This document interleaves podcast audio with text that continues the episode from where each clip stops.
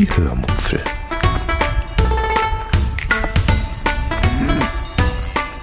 Aus dem Tagebuch einer Allgäuerin.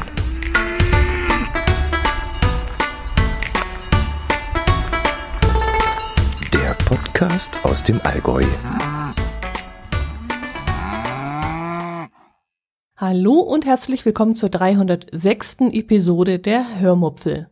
Heute erzähle ich euch von einer Kochvorführung und von einem Erlebnis beim Selfscanner. Außerdem habe ich einen sehr lieben Audiokommentar von einem zeitsouveränen Hörer zur 300. Episode bekommen. Viel Spaß beim Hören. Der 29. November, also der Erscheinungstag dieser Episode, ist der Tag der elektronischen Grußkarte. Dieser Tag soll dann auch wohl anders sein, lieben Menschen mal wieder online eine Postkarte zu senden. Also keine Ansichtskarte, sondern eine Postkarte mit einem netten Postkartenmotiv drauf. Und ich wusste ehrlich gesagt gar nicht, dass es sowas überhaupt noch gibt. Ich kann mich erinnern, dass das Anfang der, hm, wann war das? War das 1990er Jahre oder war das 2000er Jahre? Nee, 1990, da war das Internet noch, Internet noch relativ frisch. Also ich würde jetzt mal sagen, so Anfang der 2000er war das ja mal ziemlich in. Aber auch damals habe ich das ehrlich gesagt nicht gemocht, weil ich doch eher so eine bin, die nicht jeden Anhang öffnen möchte, den sie zugeschickt bekommt. Und man weiß ja jetzt auch nicht unbedingt, was da überhaupt für ein Anbieter dahinter steckt, äh, mit dem man solche Online-Grußkarten verschicken kann. Und dann weiß man eben nicht, ob das alles, ja, ungefährlich ist oder ob da vielleicht irgendwelche Viren versteckt sind. Und ich kann ehrlich gesagt auch gar nicht verstehen, ob sich so ein Geschäftsmodell überhaupt lohnt oder noch lohnt. Ähm, denn wer nutzt das noch? Also ich habe jedenfalls in den letzten zehn Jahren keine mehr geschickt bekommen und ich würde jetzt auch gar nicht auf die Idee kommen, sie selber zu nutzen obwohl es vermutlich doch sehr lukrativ ist, denn da kann man ja auf einfache Art und Weise E-Mail-Adressen abgreifen. Und das ist ja, glaube ich, immer noch recht beliebt. Oder ja, vielleicht auch nicht, die ganzen Spam-Mails und so, die haben meine E-Mail-Adresse ja vermutlich auch mit irgendeinem mechanischen, äh, nee, automatischen Generator erstellen lassen. Und ich glaube nicht, dass die irgendwo anders abgegriffen wurden. Ich weiß es nicht, ich kenne mich da zu wenig aus, aber ähm, ja, ich käme nicht auf den Gedanken, Grußkarten heutzutage noch online zu verschicken. Ähm, ja, wo fange ich an? Erinnert ihr euch, dass ich letzte Woche gesagt habe, dass ich momentan auf der Arbeit nicht so viel Stress habe und darüber auch recht froh bin, weil ich so Kraft für unser krankes Sorgenkind sparen kann. Also ich glaube, ich habe es euch erzählt, ja. Äh, ich weiß jetzt nicht, ob ihr es euch äh, noch gemerkt habt. Ja, kaum ausgesprochen. Ähm, Memo an mich, tu das nie wieder, sprich sowas nie wieder aus, denn es ist völlig ins Gegenteil umgeschlagen. Auf der Arbeit sind dann an einem Tag plötzlich ein paar Aufgaben in meinem E-Mail-Postfach gelandet, die mich dann völlig überrollt haben und einen Tag zuvor habe ich euch noch erzählt, dass es mir da gerade richtig gut geht und dann geht diese Welle los. Erst dachte ich dann noch so, äh, jetzt macht mal halblang ihr, äh, das ist ein bisschen zu viel. Und dann, bevor ich dann in pa Panik verfallen konnte, habe ich dann doch etwas gestutzt, denn all diese Aufgaben, die ich da bekommen hatte, die konnte ich gar nicht lösen weil ich mich schlichtweg nicht auskannte und dafür auch gar nicht ausgebildet war. Also ich hatte überhaupt nicht die Vorkenntnisse und das Wissen, um diese ähm, Aufgaben zu erfüllen. Mir fehlte die passende Ausbildung dazu. Aber dann habe ich mir gedacht, ist ja eigentlich wurscht. Es ist ganz egal, was ich den ganzen Tag mache.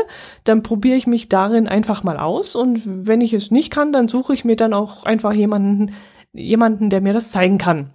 Und wenn ich dafür Tage, Wochen oder Monate brauche, dafür kann ich ja nichts. Ähm, Chef hat gesagt, mach das mal und ja, irgendwie werde ich diese Aufgaben schon erfüllen können. Ähm, man darf ja dumm äh, sein, aber man muss sich nur zu helfen wissen. Und irgendwo auf der Welt gibt es sicherlich jemanden, der sich damit auskennt und der mich dann da einweisen kann.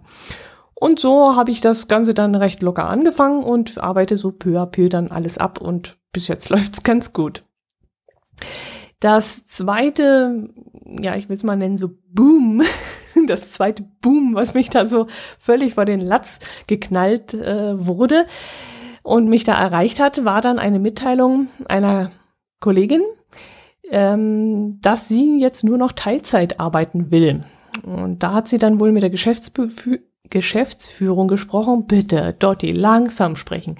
Sie hat dann mit der Geschäftsführung gesprochen und hat dann erfahren, ähm, so ganz nebenbei, dass äh, zwei Kollegen, die jetzt in nächster Zeit in Rente gehen werden, nicht mehr ersetzt werden. Und das war so der zweite Hammer in dieser Woche, dass es so richtig Bam gemacht hat und erstmal ja, musste man dann Luft holen, nach Luft schnappen und dann ist einem die Luft auch weggeblieben. Und man musste dann erstmal überreißen, was das für einen eventuell bedeutet. Ja, das waren dann zwei Überraschungen, die ich jetzt nicht unbedingt äh, haben wollte. Und ähm, hat dann wieder äh, klar und deutlich gemacht, dass man vielleicht nicht über die Arbeit reden sollte und, und nichts heraufbeschwören sollte. Ja, so ist das Leben. Mm, dann habe ich noch ein interessantes Erlebnis zu meinem Self-Scanner-Einkauf gehabt, was ich euch gerne erzählen möchte. Ich habe euch ja davon berichtet, dass ich mich bei einem Self-Scan-System angemeldet habe, um Plastik zu sparen. Äh, Moment, habe ich das euch hier erzählt oder nur im Nord-Süd-Gefälle? Verdammt, jetzt weiß ich es nicht mehr. Äh, naja, dann fasse ich es nochmal ganz kurz zusammen. Also, um Plastiktüten beim Obst und Gemüse zu sparen, habe ich mich bei einem sogenannten Self-Scan-System eines Supermarktes angemeldet.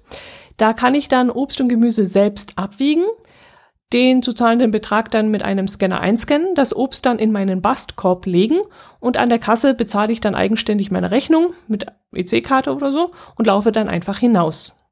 Im Normalfall muss ich mich dann nicht mehr an der Kasse anstellen. Es wird dann auch nichts mehr aufs Warenband gelegt, also auch meine einzelnen Obst- und Gemüsestücke, also Tomaten, Pfiff, Pfifferlinge nicht, ähm, äh, Champignons und sowas. Das muss dann nicht mehr aufs Warenband gelegt werden. Es muss nicht mehr gewogen werden. Ich laufe dann am Schluss einfach aus dem Laden raus. Nachteil, eventuell werden dadurch Arbeitsplätze eingespart. Und äh, Nachteil, ich habe, die, ich habe die Arbeit, die sonst eben eine Verkäuferin von mir übernommen hätte. Das heißt, ich verkaufe mich eigentlich recht teuer an den Supermarkt, indem ich meine Zeit dafür opfere. Vorteil, ich spare Plastik, was in diesem Laden sonst nicht anders möglich ist. Ich muss mich nicht mehr an der Kasse anstellen und ich habe während des Einkaufs den direkten Kostenüberblick über die Ware, die ich da gerade in meinen Einkaufskorb lege, weil das Ganze dann auf diesem Scanner angezeigt wird, addiert wird und mir eben dann der Endbetrag schon angezeigt wird. Ich merke, dass ich dadurch weniger einkaufe. Tja, shit happens. Für den Supermarkt ist das natürlich nicht so gut. Ja, das war es jetzt in Kürze erklärt. Äh, ich denke, ihr seid jetzt wieder auf dem Laufenden. Jetzt ist es allerdings so, dass ab und zu in unregelmäßigen Abständen stichpunktartig Kontrollen durchgeführt werden. Das heißt, wenn ich vorne an der Self-Scan-Kasse stehe, kann es passieren, dass ich aufgefordert werde, das Personal zu verständigen, weil man bei mir eine Kontrolle durchführen möchte. Ich war jetzt ungefähr ein Dutzend Mal mit diesem Self-Scan-System einkaufen und bis jetzt wurde ich noch nie kontrolliert. Bis jetzt. Denn letzte Woche war es dann endlich mal soweit. Und das fand ich ungemein spannend. Für mich war es ja was ganz Neues. Ja, und das lief dann so ab. Ich hatte die Waren also während des Einkaufs brav gescannt und in meinen Einkaufswagen gelegt. Das Obst und Gemüse lag dann auch so vogelwild in meinem Bastkorb herum. Also die Champignons querbeet mit den Tomaten, mit den Paprika, mit den Äpfeln komplett durcheinander gewürfelt. Alles lag lose da drin. Dann hatte ich noch Toast eingekauft, Milch, Butter, äh, Waschmittel, äh, ich weiß gar nicht mehr was noch alles. Jedenfalls ungefähr so 20, 25 Einzelartikel, die jetzt dort im Einkaufswagen lagen. Dann bin ich noch, äh, nee, dann bin ich zum Schluss zur Self-Scan-Kasse gegangen und habe dann dort den Code eingescannt, der den ganzen Einkauf abschließt. Und in diesem Moment werde ich normalerweise auf dem Display des Scanners aufgefordert, diesen Scanner in die dafür vorgesehene gesehene Halterung zu stecken und den Zahlungsvorgang dann zu beginnen, indem ich zum Beispiel die EC-Karte in den Automaten schiebe. Aber in dem Moment zeigte mir das Gerät dann an, dass ich den Scanner nicht zurückstellen soll, sondern dass ich doch bitte warten soll, bis das Supermarktpersonal sich um mich kümmern würde. Und jetzt stand ich da ein wenig bedröppelt herum, weil ich jetzt nicht wusste, ob jetzt im Hintergrund irgendwie was automatisch losgetreten wird, weitergeleitet wird und gleich jemand kommen würde, um mich zu überprüfen. Oder ich müsste dann zur Kasse gehen und dort Bescheid sagen. Ich wusste es in dem Moment nicht. Also es war nicht klar und deutlich kommuniziert worden mit diesem Gerät. Und weil ich es dann aber wirklich nichts dem Zufall überlassen wollte, dachte ich, naja gut, fragst du mal die Kassiererin an der Kasse. Die sind dann natürlich überhaupt nicht begeistert, weil die Sache mit dem Scanner natürlich eine Bedrohung für ihren Arbeitsplatz ist. Klar, logisch, weiß ich auch, ist mir durchaus bewusst. Aber sie hat dann doch etwas missmutig zum Telefon gegriffen und eine Kollegin gerufen. Und dann habe ich ungefähr zwei Minuten gewartet und dann kam eine sehr junge, engagierte, motivierte, freundlich strahlende junge Dame auf mich zu. Und ich musste ihr dann den Scanner geben. Und ich dachte dann, okay, jetzt geht die ganze Schuse los. Dieses ganze Durcheinander, was da in meinem Einkaufskorb ist und in dem Einkaufswagen, das wird jetzt alles einzeln abgewogen, äh, abgescannt, ja, vor allem abgewogen. Also das wäre das Worst Case gewesen. Alle Pilze, die da im Basskorb rumgewuselt sind, alle nochmal rausnehmen und einzeln abwiegen. Also ich habe das Schlimmste erwartet. Das war's dann aber nicht. Ähm, es kam, ich würde jetzt nicht sagen schlimmer, ich würde jetzt sagen, es kam seltsamer, es kam dümmer, alberner, blödsinniger, überflüssiger. Denn die Dame, die hat dann auf diesem Display von meinem Scanner angezeigt bekommen, welche Waren sie nachwiegen muss. Und das waren nur drei Stück. Also von all den, keine Ahnung, 25 Artikeln musste sie nur drei Artikel rausnehmen. Darunter waren jetzt keine Champignons zum Nachwiegen, darunter waren keine Äpfel zum Nachwiegen oder irgendwas anderes Gemüse. Hätte ich ja genauso bescheißen können. Ich hätte einfach mal eine Handvoll Pilze abwiegen können, einscannen können und hinterher nochmal eine Handvoll Pilze draufschmeißen können kann man ja durchaus machen. Nein, sie hat das Toast genommen, sie hat das Waschmittel genommen und sie war, hat dann noch irgendein Non-Food-Produkt rausgenommen. Ich weiß jetzt nicht mehr, was es war. Jedenfalls von den ganzen Obst- und Gemüsesachen hat sie nichts nachgewogen. Es war also im Grunde nur eine Stichprobe von der Stichprobe. Ich meine, es konnte mir ja egal sein. Ich hatte ja in diesem Moment auch ein reines Gewissen weil ich mir auch relativ sicher war, dass mir auch kein Fehler unterlaufen war. Also, also lauter Boshaftigkeit oder um betrügen zu wollen, mache ich da sowieso nichts falsch. Aber es hätte ja durchaus sein können, ich habe da aus Versehen irgendwas nicht gescannt. Aber ich war mir relativ sicher, dass ich das sauber und ordentlich abgerechnet has, hatte. Und zusätzlich noch, wenn das nachgerechnet wird, also wenn da so ein Prüfer kommt und kontrolliert, ob ich alles richtig gemacht habe, bekomme ich als Kunde nochmal zwei Kundenpunkte gut geschrieben. Und für 45 Kundenpunkte bekomme ich in diesem Laden ein Bayern-Ticket der Deutschen Bahn. Also für mich lohnt es sich dann sogar irgendwann, wenn ich oft genug in so eine Kontrolle komme. Aber trotzdem würde mich schon interessieren, wie weit sich das für den Supermarkt rechnet und wie viele wirklich da bescheißen und in diesem ganzen System auch niemals auffliegen. Weil die Kontrolle ist ja, sagen wir mal, ich würde nicht mal sagen lückenhaft, die ist ja fast gar nicht existent. Also wenn ich nach zwölf Mal zum ersten Mal kontrolliert werde und da werden nur drei Artikel nach äh, kontrolliert und noch nicht mal das Obst nachgewogen oder sonst irgendwas, finde ich schon etwas seltsam.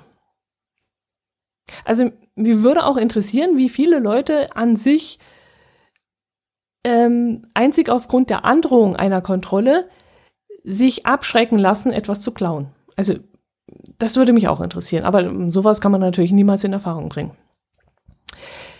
Wie gesagt, ich bin jetzt ein grundehrlicher Mensch und ich würde niemals bescheißen. Ich, das ist für mich Diebstahl und das würde ich nicht machen. Und wenn ich, wenn ich, ja, wenn ich nicht dieser Ansicht wäre, wenn ich also nicht so ehrlich wäre, wie ich bin, dann hätte ich vermutlich auch sowas von Schiss erwischt zu werden, dass ich es auch aus diesem Grund gar nicht machen würde. Aber es gibt ja wirklich genug Menschen auf dieser Welt, die es mit der Ehrlichkeit auch nicht so genau nehmen und es gibt auch sicherlich genügend Menschen, die in diesem Moment sagen, weißt was, mit diesem System, der Supermarkt, der, der ist doch selber schuld, wenn er da beschissen wird. Also der legt's ja geradezu an, beschissen zu werden und dem bescheiße ich jetzt auch. Aber mich würde echt interessieren, wie viele sich dann doch abschrecken lassen durch diese Stichproben oder die dann sagen, also da erwischt zu werden, geht ja geradezu gegen Null. Da kann man ja wirklich mal was drüber wiegen oder so. Ich weiß auch nicht, was passieren würde, wenn man mich jetzt erwischen würde. Ich glaube, wenn das öfters vorkommt, also Fehler darf man machen, aber wenn das öfters vorkommt, würde ich wahrscheinlich schon irgendwie entweder den Scanner abgenommen kriegen oder vielleicht würde ich auch, würde ich dann gleich einen Hausverweis kriegen. Ich weiß es gar nicht, keine Ahnung. Ich weiß es nicht. Und was mich auch noch interessieren würde, wie gesagt, wie sich das für den Supermarkt rechnet. Also irgendwie muss das ja einkalkuliert sein, dass da doch ein gewisser Prozentsatz bescheißt.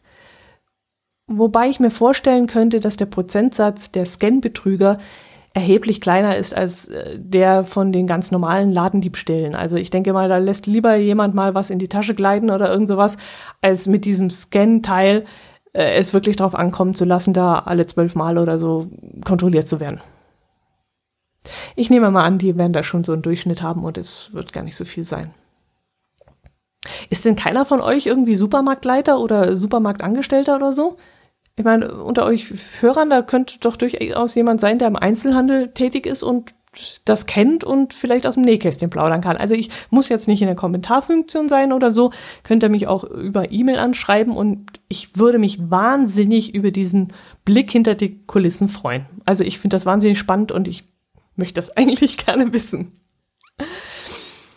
Ach ja, übrigens, in einer dieser Filialen dieses Supermarktes habe ich inzwischen auch schon mal an einer Self-Scan-Kasse anstehen müssen. Zweimal sogar schon, weil dort viel los war.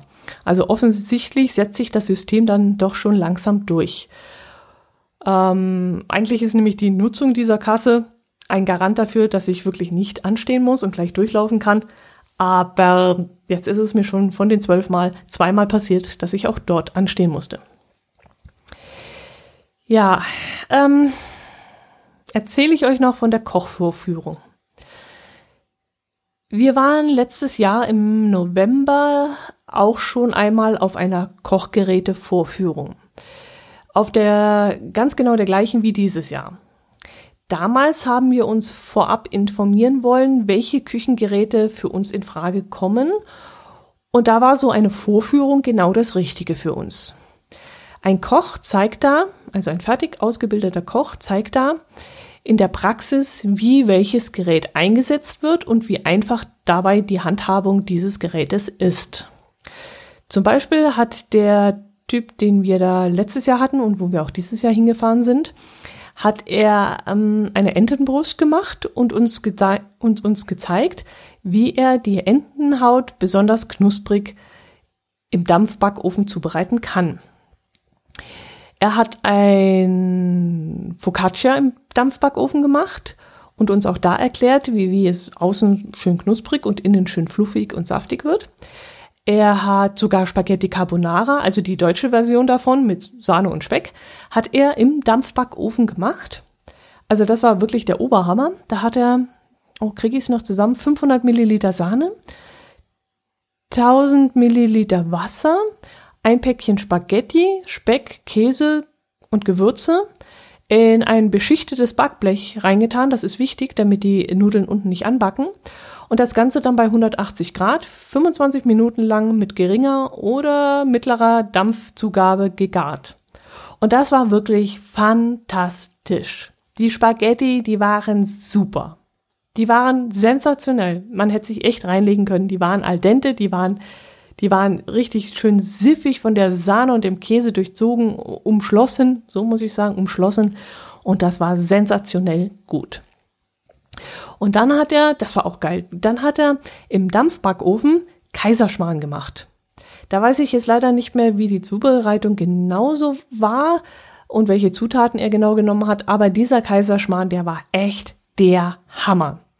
Das Ding ist im Backofen, also ich würde sagen, der hat so eine wie dick hat der da das reingeschüttet? Vielleicht so ein Zentimeter dick. Und zum Schluss war das ein ungefähr 15 bis 20 Zentimeter dicker Teig. Der war so dermaßen aufgegangen, das war der Hammer.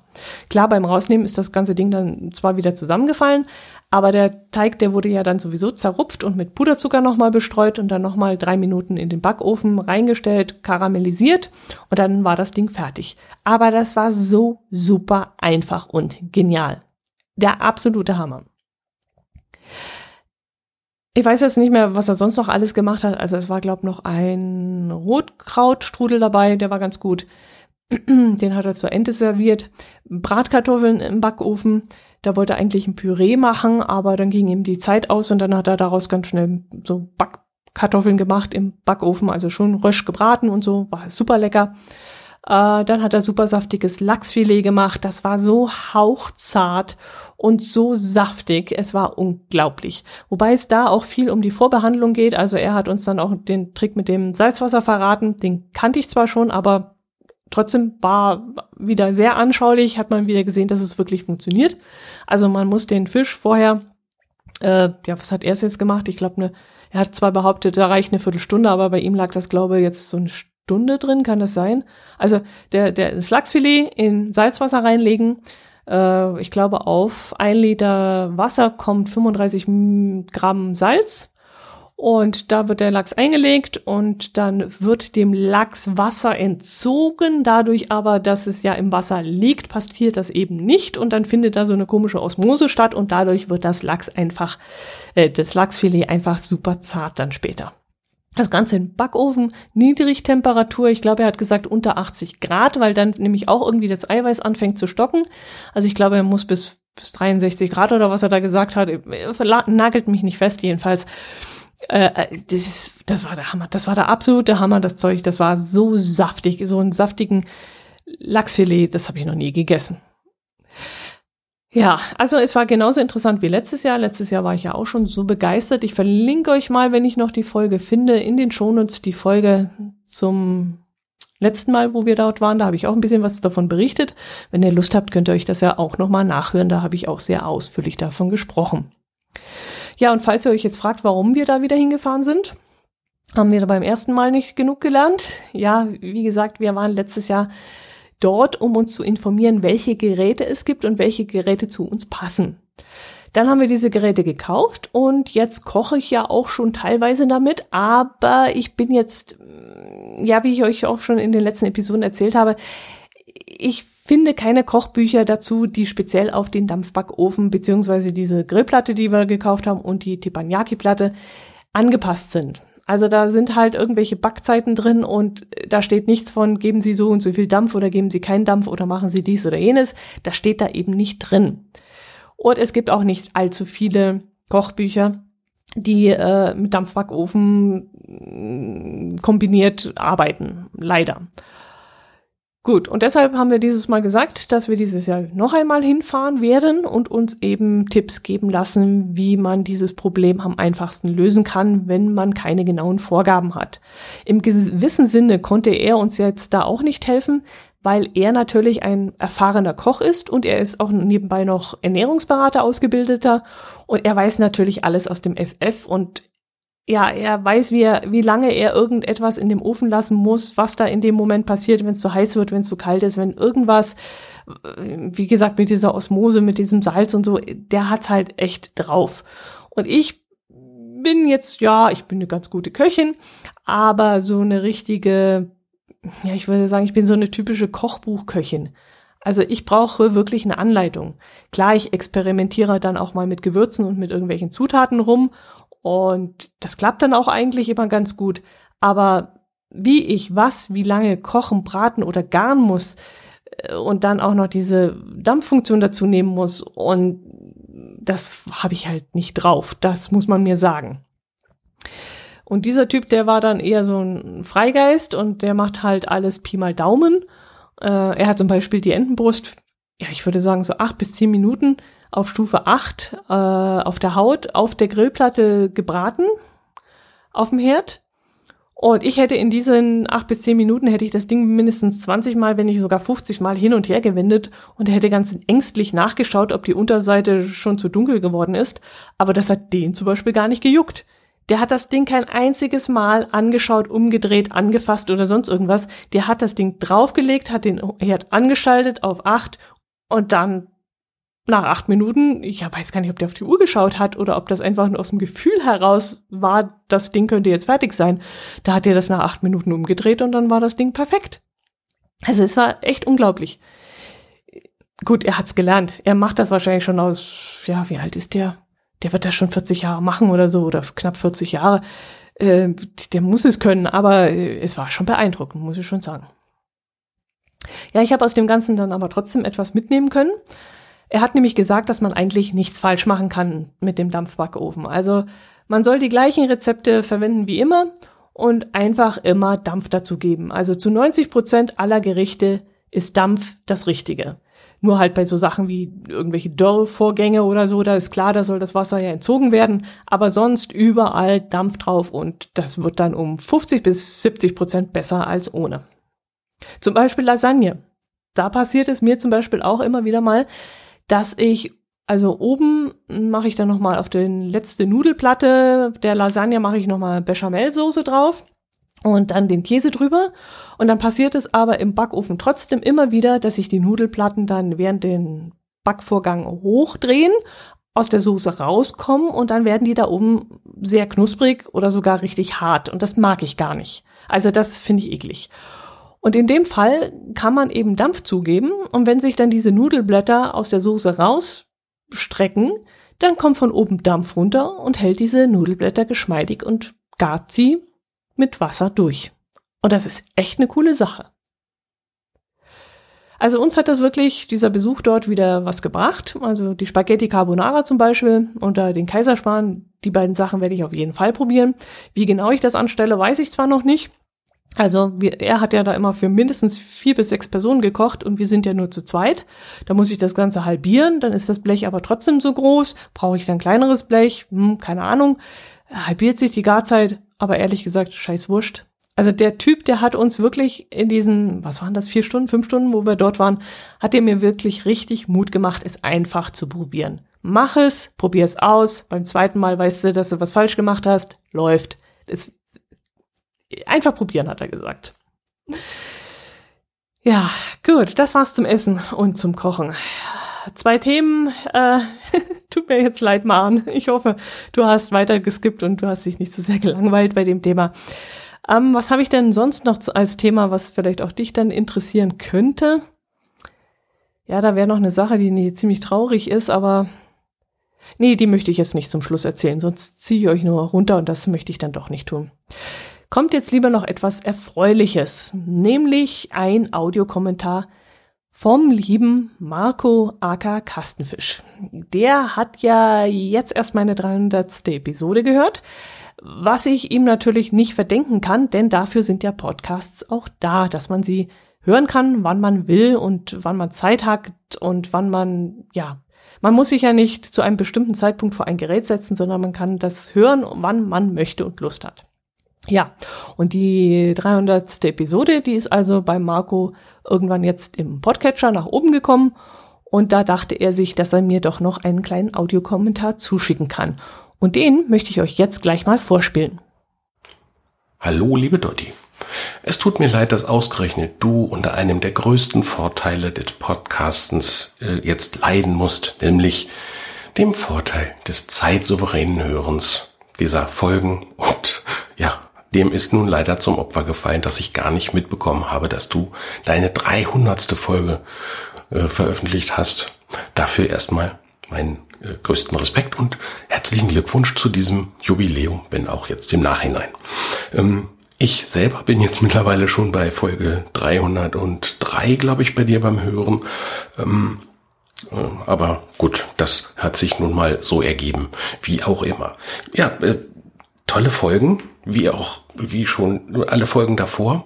Ähm, ich glaube, aber das weiß ich nicht ganz genau, ich glaube, ich habe so gut wie alle Folgen gehört, äh, als ich dich damals entdeckt habe.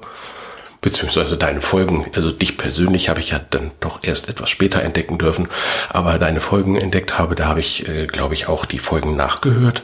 Hm, damals hatte ich noch ein bisschen mehr Zeit für solche Sachen was heute nicht mehr unbedingt äh, der Fall ist. Aber wie auch immer, ich höre dir nach wie vor zu und bin immer wieder erfreut, solche schönen Reiseberichte zu hören aus dem Harz oder Meer. Hm. Wortspiel erkannt, gut. Ähm, ja, das, das ist immer eine schöne Sache. Ähm, es ist ja, liegt ja in der Natur der Dinge, dass die Leute, die im Süden wohnen, so wie du, äh, dass die gerne in den Norden reisen und äh, ich reise nun mal hier, wo ich im Norden wohne, gerne in den Süden. Warum das so ist, ich weiß es nicht. Das werden wir auch wohl nie klären. Aber zumindest ist es schön von dir zu hören, wie schön es im Harz ist. Dann kann ich da nämlich mal so äh, kurz hin und kann da auch mal gucken, ob mir das, was du da so erlebt hast, ob mir das eventuell auch gefallen würde, kann das ganz einfach vor Ort mehr oder weniger klären. Das ist immer recht angenehm. Ja, deine Geocache-Einlagen sind für mich persönlich äh, nicht so interessant, aber ich muss ja immer sagen, ich bin ja immer in irgendwelchen technischen Sachen auch durchaus interessiert. Und äh, es ist ja auch immer eine Frage des Wandels der Zeit, äh, denn mittlerweile gehe ich ja sogar freiwillig spazieren. Äh, um das Wort Wandern jetzt mal nicht zu benutzen, weil Wandern ist noch was anderes, äh, das, was, was ihr da so macht. Hm Du und dein Herz allerliebster. Ähm, ich persönlich gehe gerne mal spazieren, ja, auch im Wald und auch mal ein bisschen länger. Äh, haben wir jetzt ein paar Mal gemacht im Deister und äh, ja, demnächst kommt der Harz noch dazu. Mm, und wer weiß, vielleicht entdecke ich dann so als Lockmittel äh, auch das Geocachen für mich. Man weiß es ja nicht. Und daher werde ich da auch weiter zuhören. Viel Erfolg möchte ich dir auch noch wünschen für dein äh, zukünftiges Projekt, dein äh, Mikrocamping, äh, deine Mikrocamping-Einlage für den neuen Podcast. Ja, für mich persönlich auch wieder leider 20 Jahre zu spät, denn äh, wir haben für uns beschlossen, wir sind mit dem Camping durch. Wir haben da äh, ja drei Wohnmobile durchgelebt und durchgecampt. Ähm, wir, wir sind jetzt auf einer anderen Schiene unterwegs. Äh, das Thema haben wir hinter uns, aber trotzdem kann ich dir sagen, es macht, naja, das weißt du ja selber von deinen Wohnwagenerfahrungen, du hast ja auch oft genug in deinen äh, Podcasts davon berichtet, wie schön das Leben im, im Campingbereich überhaupt ist und hast auch viele Berichte über die einzelnen Campingplätze veröffentlicht, die ich natürlich alle nicht kenne, weil da hat sich mittlerweile so viel getan in den vielen Jahren. Aber Du wirst das schon machen. Das wird mit Sicherheit ein interessanter Podcast und ich nehme mir heraus, auch wenn mich das persönlich jetzt nicht mehr so mitnimmt und ich da mich wahrscheinlich nicht mehr anstecken lassen werde, nehme ich mir heraus, diese Folgen auch zu verfolgen. Ja, wie gesagt, vielen Dank für deine 300, mittlerweile drei äh, Folgen und äh, viel Spaß bei vielen, vielen weiteren und einen lieben Gruß an alle deine Hörer und einen lieben Gruß von mir hier vom Kastenfisch aus der wunderschönen Stadt Langenhagen bei Hannover. Mach's gut. Tschüss. Ja, Marco, vielen, vielen lieben Dank, dass du mir auch nachträglich noch einen Audiokommentar geschickt hast. Ich finde es richtig toll, dass du dann trotzdem noch gedacht hast, ja, verdammt, jetzt, ja, du hättest ja auch denken können, verdammt, jetzt bin ich zu spät, jetzt brauche ich es auch nicht mehr losschicken, aber nein, du hast gedacht, ach komm, scheiß was drauf, ich schick's jetzt doch noch hin, vielleicht freut sie sich ja und du hast recht gehabt. Ich hab's richtig toll gefunden. Ich habe mich wirklich richtig drüber gefreut. Ja, was hast du denn alles erzählt? Ähm, Geocaching. Damit kann ich dich wohl nicht abholen. Gut, ja, kann ich verstehen. Ähm, wobei ich allzu viel ja nicht mehr darüber rede. Also bei uns nimmt es ehrlich gesagt ganz schön ab, was viele Hörer, die eben aus dem Geocaching-Bereich hier rübergespült wurden in die Hörmupfel, vermutlich nicht so schön finden. Die würden vermutlich mehr Content über Geocaching haben wollen. Aber wir gehen ehrlich gesagt auch nicht mehr so oft raus zum Cachen. Wir waren äh, letztes Wochenende mal wieder auf einem Geocaching-Event und haben dort schon dann am Tisch mit Freunden gewitzelt, dass wir wohl diejenigen sind, die am längsten nicht mehr beim Cachen waren. Wir waren also im September, glaube ich, im Urlaub zum letzten Mal. Seitdem nicht mehr. Ja, und jetzt halt, wie gesagt, auf diesem Event. Das fand dann in einem Burger-Restaurant bei Memmingen statt. Und äh, ja, auch Events gehören ja zum Geocachen dazu, dass man sich dann mit Gleichgesinnten trifft und übers Hobby spricht. Und das ist dann auch ein Punkt, ein, ein, äh, ja, ein Fund sozusagen. Wir haben danach dann auch noch äh, die Eventdose gelockt, die extra fürs Event gelegt worden war. Und wir sind tatsächlich noch am nächsten Tag auf dem Weg zur Kochvorführung auch noch an ein paar Dosen hingefahren, die mit vielen, vielen Favoritenpunkten gesegnet waren. Und da sind wir neugierig geworden und haben gedacht, okay, wir sind zu früh dran, fahren wir da auch noch hin. Und da haben wir dann auch noch ein bisschen gecached. Aber ansonsten ist in Sachen Geocaching wirklich, ja, es ist sehr ruhig geworden. Ähm, ja, zurück zu dir, Marco. Du hast ein GPS. Du fängst wohl an, ein wenig längere Spazierwanderungen zu machen. Und dann bietet es sich ja durchaus mal an, äh, mit diesem GPS mal zu gucken, ob am Wegesrand vielleicht das ein oder andere Dösle liegt. Muss ja nichts Hochdekoriertes sein, obwohl es in Hamburg, äh, Hamburg sage ich jetzt schon, in Hannover und Umgebung sehr viele tolle Dosen gibt. Also wir fahren auch gerne mal dorthin und machen wirklich gute Sachen. Aber du kannst ja wirklich mal nur mit was ganz Einfachem anfangen und dort auf deinem vorher ausgearbeiteten Spazierwanderweg, den du da dir ausgeguckt hast, vielleicht mal links und rechts mal gucken, was da liegt. Kann ja sein, vielleicht kommst du ja auch noch auf den Geschmack. Und wenn wir dann das nächste Mal wieder Verwandtschaftsbesuch in Hannover machen, dann melden wir uns rechtzeitig bei dir und deiner, deiner Herzallerliebsten. Und äh, vielleicht können wir ja dann mal was gemeinsam machen, würde mich freuen. Ja, was hast du noch angesprochen? Ach ja, Mikrocamping. Ja, da warst du ja früher auch mit einem ähnlichen oder etwas größeren Wegelchen unterwegs. Das hast du ja mal erzählt. Jo, und wenn du da im zweiten Podcast auch lauschen möchtest, das würde mich natürlich riesig freuen. Und dann haben wir auch wieder auf diesem Gebiet vielleicht ein Gesprächsthema, wenn wir uns mal wieder sehen oder so über Telegram oder so. Das würde mich auch freuen.